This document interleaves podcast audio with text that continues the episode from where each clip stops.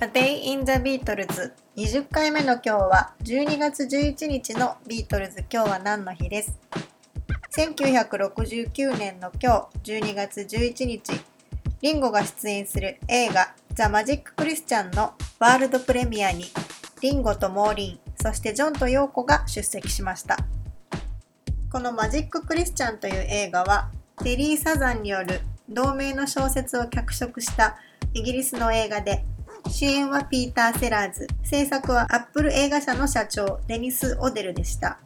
リンゴの役は特別にこの映画のために書き加えられた元ホームレスで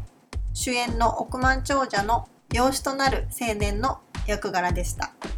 この映画はなかなかなブラックコメディだったようです。お金に振り回される人たちを描いたグロいシーンなんかもあるような映画だったみたいなんですけどこの映画の主題歌の Come and Get It はポールが作った曲です。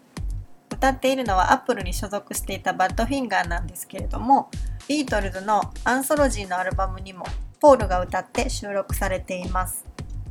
アンソロジー3の2枚目の18曲目で聴くことができます。レコーディングされたのは1969年の7月24日。アビーロードの制作中にポールが一人だけ早くスタジオにやってきてピアノを弾きながら歌ってそれからボーカルを重ねマラカスを入れてドラムを加えベースギターをかぶせる。この作業をおよそ1時間で終えてしまったという天才的なエピソードがライナーノーツに書かれています。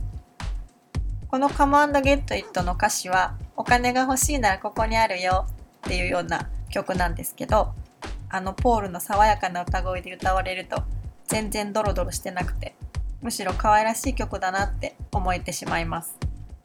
一方このワールドプレミアに出席したジョンは陽子と一緒に死刑制度廃止を訴えるような政治活動をしていたようです。